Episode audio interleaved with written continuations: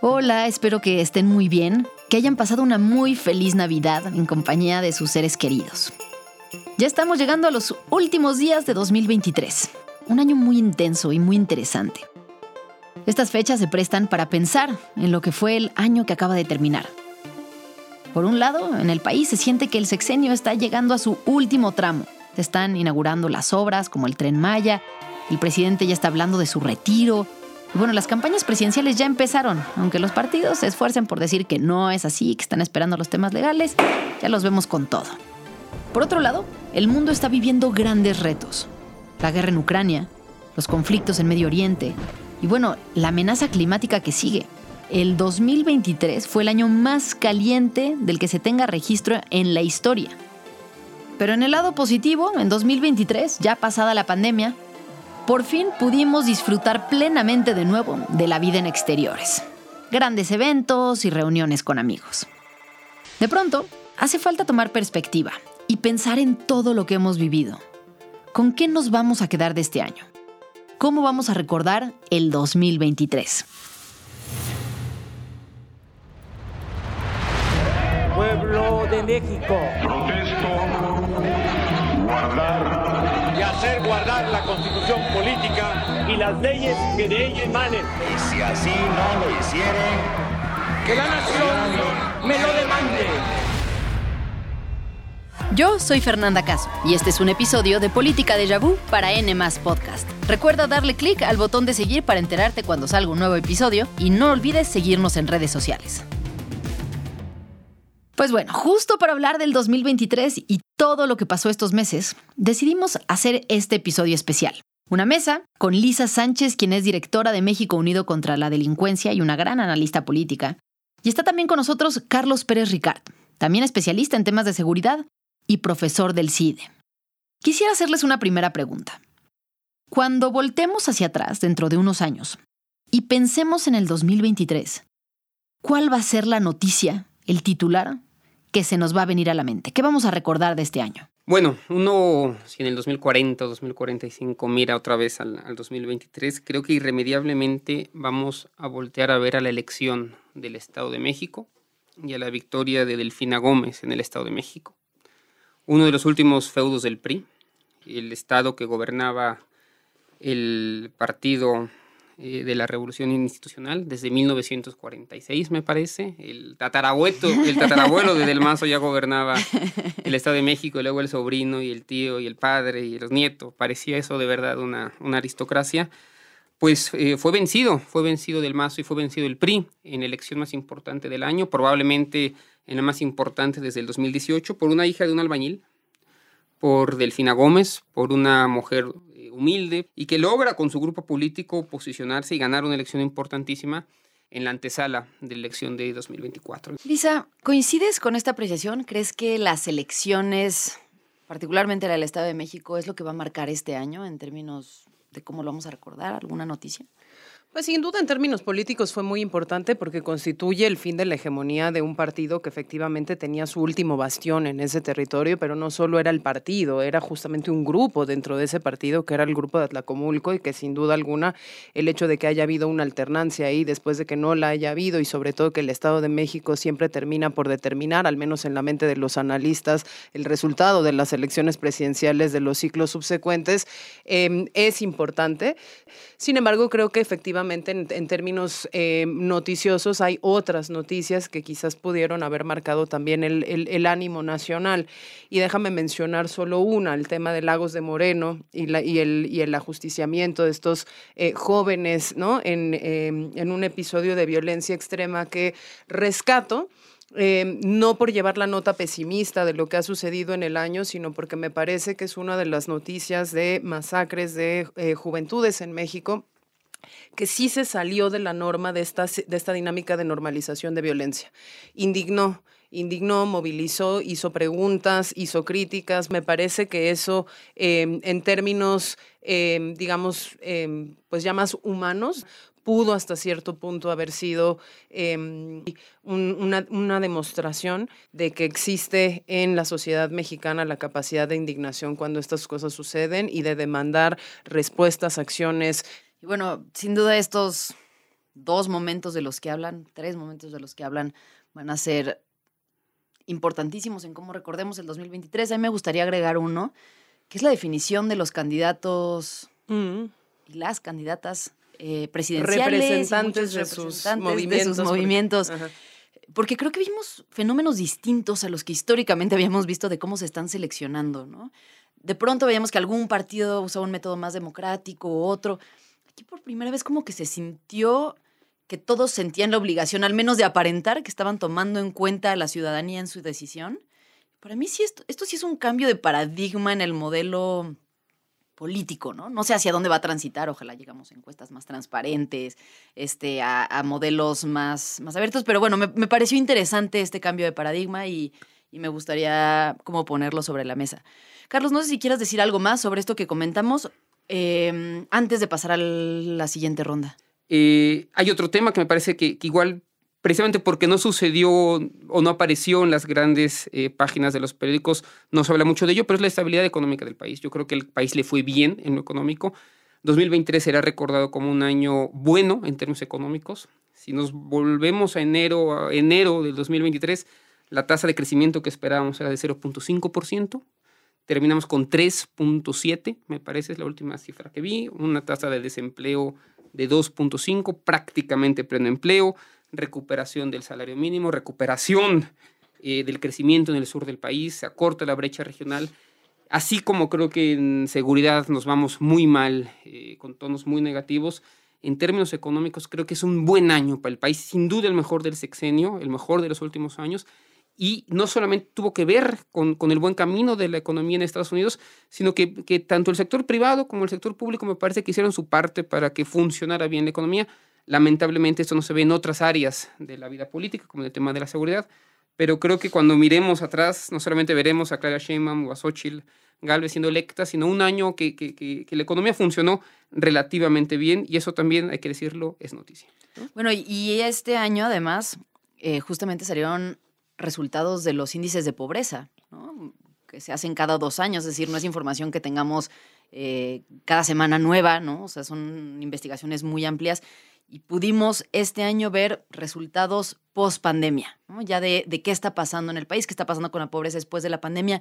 Lisa, entre estos indicadores, indicadores de violencia, ¿cuál es el sentimiento con el que nos vamos a quedar de este año? Que además es el último año completo de López Obrador en el gobierno, ¿no? Entonces empieza a ser también como pues un, un cierre del sexenio.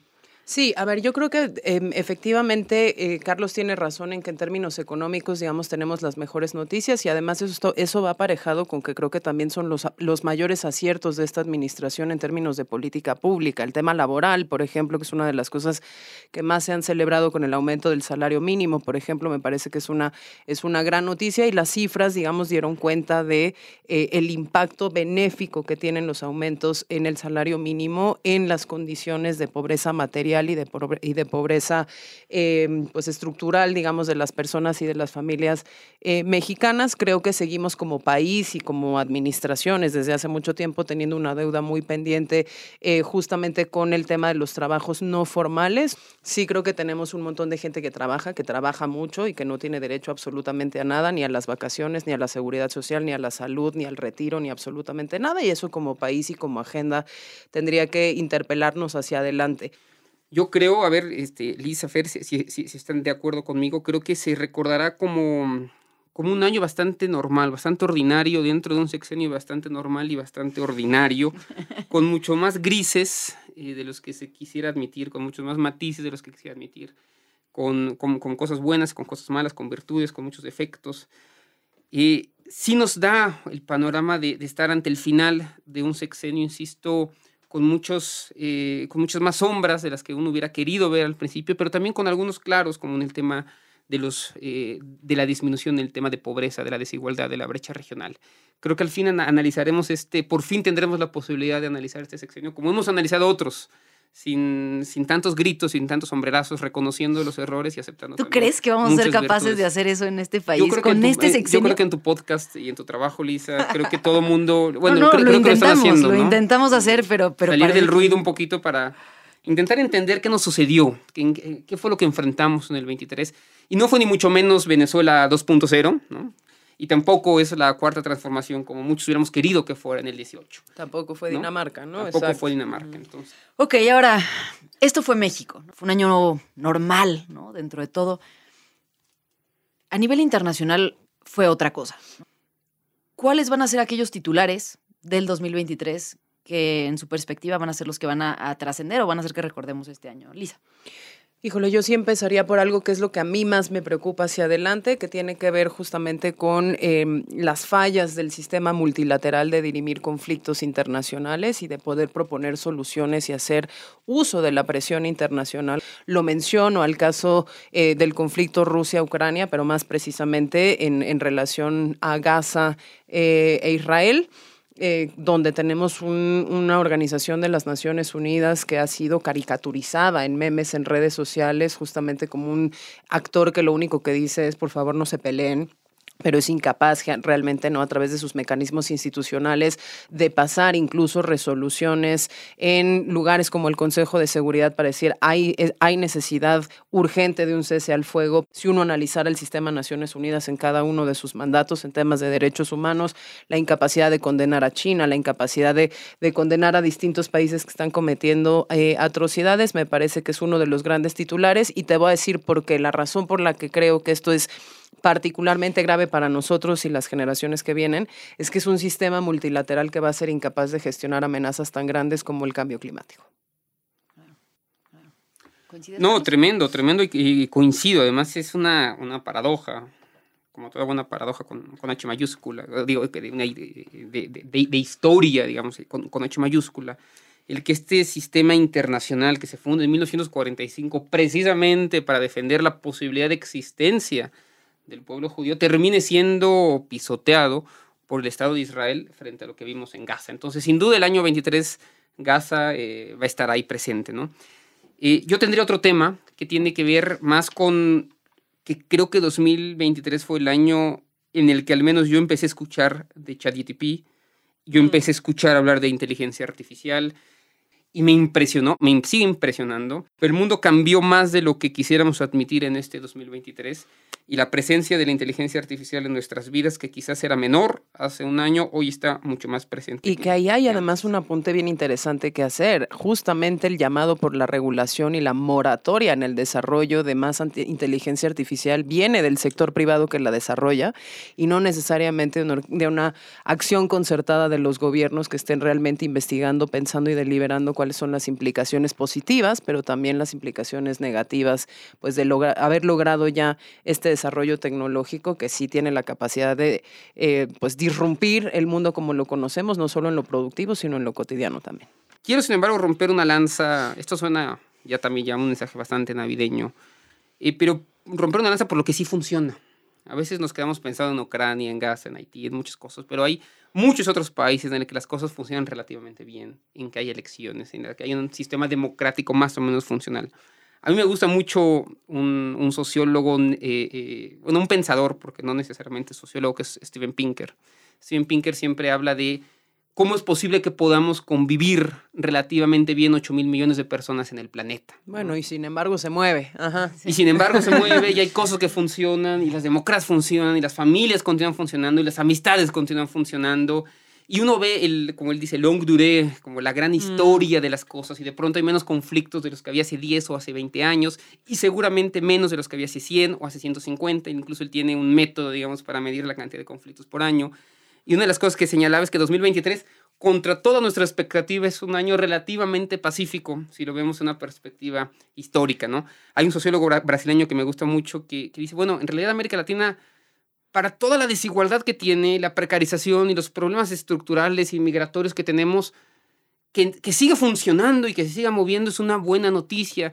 Ahora ya pues siguiendo en este tono, ¿no? Ya más positivo de lo que funciona. Ahorita, Lisa, si quieres, haces un comentario final de esto y preguntarles también, pues, de aquellas noticias que tal vez no son las grandes noticias sobre guerra, sobre pobreza, sobre este. Pues cuestiones muy, muy profundas, pero que sí son las que ocupan mucha nuestra atención en la vida cotidiana como seres humanos. Son estas noticias más pop. ¿Qué va a marcar el 2023 en esto, Lisa? Híjole, para mí la gira Paul McCartney Got Back. lo mejor de mi ¿Más año. Que, ¿Más que Taylor Swift? Es que yo no soy Swifty, discúlpeme. ok, ok. Yo soy millennial, pero en el alma soy boomer completamente. Eh, no, te voy a decir, te voy a decir por qué, porque a mí me suena, esta gira me dio como la impresión de que era eh, el último eh, Beatle que hace este, giras internacionales así, bueno, eh, despidiéndose y despidiéndose de los lugares en donde ha sido más feliz. Y eso incluye a México y me parece que es precioso porque para justamente los millones y millones y millones de fans que existen de la música, justo esto que somos, seguimos siendo seres humanos y la literatura nos mueve, la música nos mueve, eh, eh, fue particularmente eh, nostálgico, pero al mismo tiempo... eh, pues, ¿cómo decirlo? Mágico en muchos sentidos. Nos regala, nos regala dos fechas y de la misma manera que eso sucedió, por ejemplo, para mi caso individual, donde es realmente el mejor mes del año para mí, porque fue de los mejores días del año y seguramente de los mejores días de mi vida, 30 años de que pisara México por primera vez en un concierto eh, Paul McCartney. Creo que ha habido cosas así.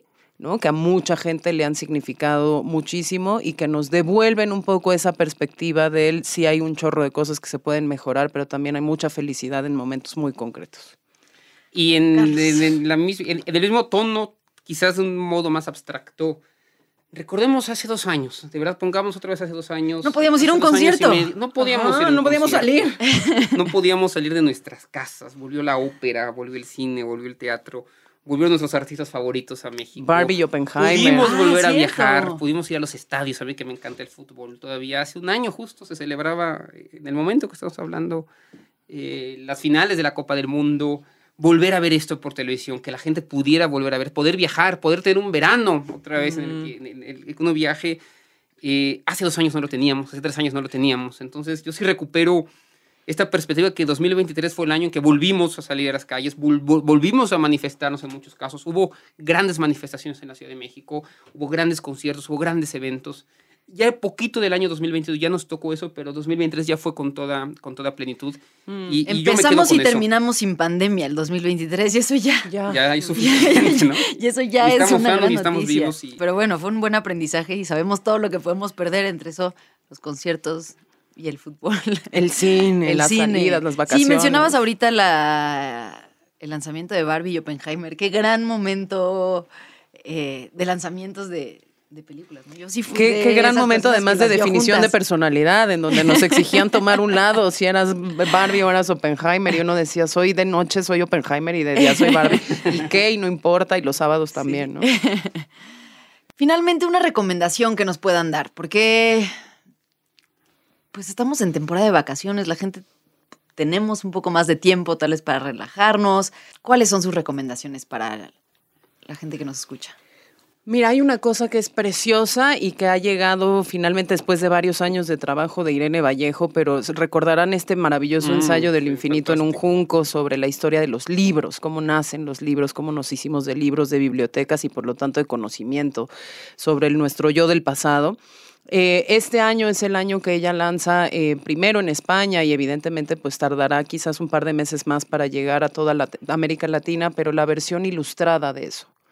Y eso me parece que va a ser un, un gran libro que leer y ver en familia, desde los chiquitos hasta los grandes, porque contar la historia del libro y hacerlo además de, de una manera ilustrada en, una, en, un, en un producto que en sí mismo es una verdadera belleza, creo que justo nos da como para esa pausa y para esa imaginación y para ese espacio eh, de convivencia bastante, bastante lindo, con, con algo que a mí me parece que es de los mejores ensayos que se han escrito en las últimas dos décadas en español y que ha sido traducido además a miles de, de- de- de millones de idiomas, ¿no? Creo que son 80 idiomas los que ya tiene traducidos ese libro. Y una última recomendación, sobre todo porque conozco su trabajo de cerca de Alejandra Ibarra Chaul, el libro Causa de Muerte, que es realmente por qué se asesinan periodistas en México, me pareció de lo más ilustrador que leí en el 2023 y por una razón y es nos saca de la idea de que se asesinan periodistas en México que están investigando narcotráfico, grandes casos de tramas de corrupción, de lavado de dinero, de delincuencia organizada y nos lleva a ver el caso por caso de los periodistas asesina- asesinados para darnos cuenta que se asesina líderes comunitarios antes que periodistas y creo que eso es muy, muy, muy ilustrador y tiene además versión audiolibro y tiene versión podcast, así que para todos los gustos. Y yo, les, yo tengo dos recomendaciones literarias. Este es un podcast político y es un podcast histórico de. Entonces, uno va en el tono de Centroamérica, del hilo, un gran podcast también. y el libro que les recomiendo es de Jimena Santaolalla. Se llama A veces despierto temblando. Jimena Santaolalla es una excelente escritora joven mexicana, fue profesora del CIDE, ganó el premio Mauricio Echar el año pasado. Y es un texto que trata sobre algo que los mexicanos casi desconocemos por completo, y es el genocidio, mm. ocupo esta palabra con, con, toda responsabilidad, el genocidio a la población maya y Xil entre 1982 y 1983 en Guatemala por la dictadura de Efraín eh, Ríos Montt. Eh, eh, durante esos 18 meses, es un buen tema además para el podcast, fueron desaparecidas o asesinadas 100.000 personas en un país que en ese momento tenía 7 millones de personas. O sea, 100 mil personas en un país que tenía 7 millones de personas. Estamos hablando de una tasa de homicidios de mil por cada 100 mil habitantes. En México son 25 por cada 100 mil. La dictadura argentina, para que tengamos una idea, fueron 30 mil desaparecidos. Aquí estamos hablando de 100 mil desaparecidos en 18 meses. Y Jimena Santaolalla construye una novela coral con muchos personajes, víctimas, victimarios, periodistas, políticos, y nos ofrece una muy buena perspectiva de lo que sucedió en ese momento trágico en la historia de América Latina, en Guatemala, que fue la dictadura de este, este genocida, eh, Efraín Ríos Montt. El libro se llama A veces despierto temblando y lo recomiendo muchísimo. Insisto, viene además eh, bien con, con, el tema de este podcast. Y un libro más eh, que, me encantó, de un gran cronista argentino, uno de mis escritores favoritos, se llama Martín Caparrós. Se lo recomiendo mucho, novelista, ensayista, incluso poeta, un tipo increíble por donde se le vea. Lean toda su obra. Pero escribió este libro que se llama El Mundo Entonces, una historia del, del presente, Está basado en un montón de columnas que escribió para el diario El País y él reflexiona, fíjense ustedes, como si fuera una historiadora, una historiadora mujer del año 2120, lo que estaba pasando en el mundo justamente en 2023. Es decir, una persona en 100 años está analizando el mundo sin, insisto, estas capas que no nos permiten ver el árbol y, que no nos permiten ver el bosque porque estamos viendo todo el tiempo el árbol, y uno de los, de, los temas que habla sobre este año es justamente el surgimiento de la, o así llamada inteligencia artificial, los impactos que tiene en el mundo del trabajo, los impactos que tiene sobre la privacidad, sobre la manera en que, en que nos relacionamos como seres humanos. Entonces, una perspectiva que sí intenta tener una mirada muy holística de lo que es el mundo, de lo que era el mundo hace 100 años, es decir, hoy, y, y pensar realmente en dónde estamos. Estamos en una época de cambio, sin la menor duda. Estamos ante el principio, es, una etapa que no acaba de morir, como se suele decir, y que todavía no termina por empezar, y que justo como estamos en la velocidad del tiempo, no acabamos de, interpretar correctamente. Entonces, dejo ahí el libro. ¿Cómo se llama de nuevo? Martín Caparrós, el libro se llama El Mundo, el, el Mundo entonces, una historia del presente. Un esfuerzo por entender el mundo en el que vivimos desde una perspectiva, insisto, de hace 100 años. Una historiadora que nos ve y dice qué deseaban, qué pensaban, qué querían, cómo se vestían, cómo imaginaban el futuro. Había futuro para ellos, que era China. Mm. Eh, ¿por, qué, ¿por, qué, el sistema internacional no funcionaba? ¿Qué estaba pasando? ¿Qué pasaba con las religiones? Etcétera. Muchas áreas de este, nuestra vida analizadas por un tipo con una prosa prodigiosa y una inteligencia fenomenal. Eh, se lo recomiendo, leanlo, lo van a disfrutar muchísimo, no lo van a dejar eh, de principio a fin en estas vacaciones. Pues como ya escucharon, el 2023 fue un año lleno de noticias, mientras que algunos ciclos, como el sexenio, llegan a su fin, hay otros como las campañas que apenas empiezan. Nos escuchamos la próxima semana en el siguiente episodio de Política de Yabú.